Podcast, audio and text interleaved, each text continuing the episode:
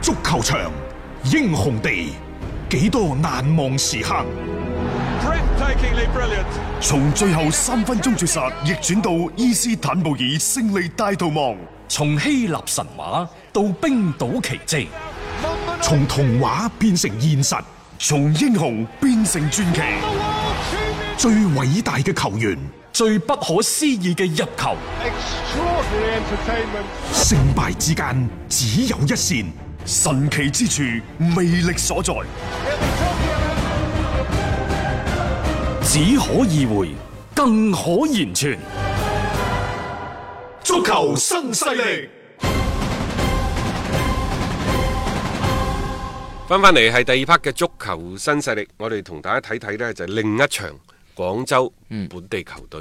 嘅備戰嘅情況。嗯啊富力啊廣州富力作客呢，就打武漢卓爾，呢場波呢，其實係無關痛癢嘅。係啊，已經補咗㗎啦 嘛，即係富力嗰邊傷，同埋誒西域亦都在此之前已經打破咗嗰個金靴嘅記錄。啊要睇呢，就睇沙希域可唔可以完成賽季三十加啦。我驚佢攰啫， 老嗱實講。佢啊啲人唔怕，佢啲人啊襟打輕啊身，即係嗯關鍵就睇下會唔會收一收啫。啊，應最該好唔會玩呢啊 就係史度高域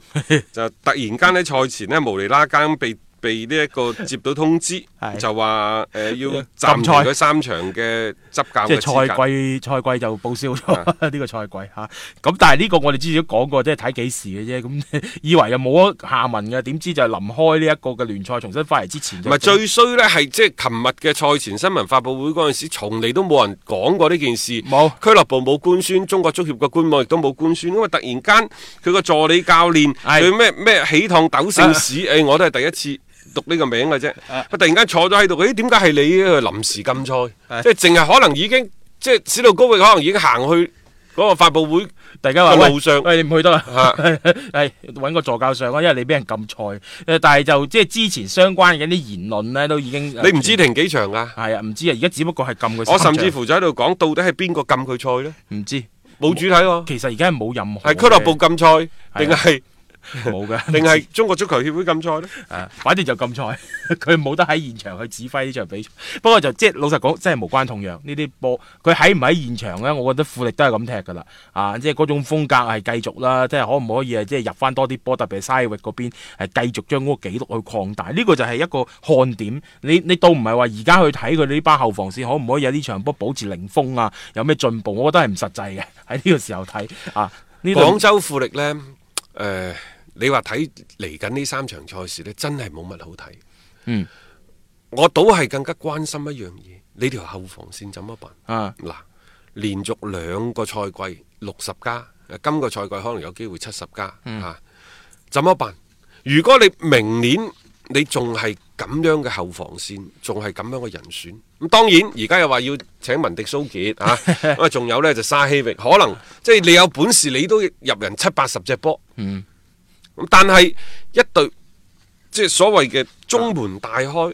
防守好容易俾人打成呢一個西子嘅咁樣嘅球隊，嗯你可以聯賽，你可以有幾大嘅作為？冇錯，，關鍵係你有冇追求先勝利就靠進攻，啊。奪冠靠防守。嗯。當然，你話你繼續呢一個嘅誒係南越足球啊、快樂足球做一股清流啊等等，咁咁又得，冇問題嘅啊。但係如果你仲係想有所諗法，特別係張老闆有機會成為第一任嘅聯盟嘅係啊領頭啊人，嗯冇錯，掌門人啊，咁、即係係咪應該球隊喺戰績上面有所追求誒唔呢？一定有所追求。啊，又或者即係第一對於富力嚟講，保住中超聯賽嘅資格係最現實嘅嗯，做法。啊，咁當然你要保住呢個資格，你如果俾到陣中最大牌啲球星覺得你俱樂部嘅雄心唔係好夠，第一我係咪需要去一個有更加有實力嘅奪冠嘅俱樂部啊？第二，因為你勉強保住保持住嘅資格，你嘅市場嘅開發力度就唔夠，你就繼續係抌錢落去嘅啫係喎。啊嗯你嘅品牌嘅價值並唔係實現最大化，你嘅球迷入場人數可能係中超倒數嗰一兩隊波，長期喂啊，仲要啊你點樣辦啊？啊咁樣嚇嗯嗯，好啦，咁請球迷入場，其實嘅方法就好簡單嘅啫，用一場又一場嘅勝利嗯，去打動佢哋冇，錯去感動佢哋。係好啊，咁你前邊解決到問題，如果你後邊解決唔到問題，你嘅勝利從何而嚟呢？啊，唔保證咯，每一場比賽你入幾多隻你先能夠贏嚇、啊？我哋入波唔少，打法亦都討喜係，亦都可以喺中超呢度過得比較好。但係點解佢入場人數仲係咁少？即係我覺得唔局限於過得比較好就算啦。 即係有時大有啲家係有追求。有追求啊！即係你作為一隊職業俱樂部，如果你就係滿足於每一年都係咁樣樣，老實講呢種模式，你遲早呢係玩死自己嘅啫。你睇睇啊啊，埃斯賓奴喺巴塞羅那嘅陰影之下，係咪？係你再睇睇馬體會係如何喺皇家馬德里嘅面前奮起抗擊，佢亦都晉身為西甲最大嘅球會之一。係咁其實廣州富力能否可以喺即係今後嘅發展嘅道路嗰度，可以即係俾到自己更加高嘅要求咧？呢、個我倒係覺得富力即係你搞足球，從一二年開始搞到而家七年啦。你再睇下人哋搞足球搞咗十年，同你搞足球搞七年，佢所產生嘅球場以外嘅價值嗯，相差幾遠？差得好遠啊。你抌錢啊可能唔會少得佢好多嘅喎，最多少一倍，嗯又又少一半，或者只係得隔離屋嘅三分之之一。但係人哋所取得嘅嗰個影響，嗯嗰種嘅效應，嗰種嘅效應，可能係你十倍甚至乎廿倍之上咯。嗯有對比有傷害，偏偏呢，可能富力放喺中超其他城市或者放喺邊度都好，佢都係一隊好成功嘅球隊，但係偏偏呢，嗯佢喺隔離就一隊可啊可可能係亞洲最成功嘅球隊之一。係啦，即係呢種對比太過於誒強烈咯，即係所以你唔收好自己嘅內功，呢呢啲戰績唔好翻些少嘅話，你作為球迷嚟講，其實都幾難有唔啊緊要嘅，其實實我覺得富力管理層嘅思路係清晰嘅，啊係即係包括堅持南派足球啊、漂亮足球啊、堅持富力足球入社區啊等等，都係啱嘅，所有都啱嘅。但係我想講，所有嘅啱個基礎上，呢、個皇冠上邊唯一嗰粒明珠就係你嘅戰績，就係、你喺中超聯賽嘅戰績係。你仲唔好話食飯瞓覺打恒大，成個賽季淨係打嗰兩場波係永遠唔夠嘅。你食飯瞓覺，你打好另外嗰二十八場賽事，就算輸俾恒大，但係另外廿八場你係打得好嘅，你都會係。吸引到越嚟越多嘅球迷，而為咗呢一個嘅成績越嚟越好，首先要解決嘅就係後防線。具體咁講咧，從門將到中衞，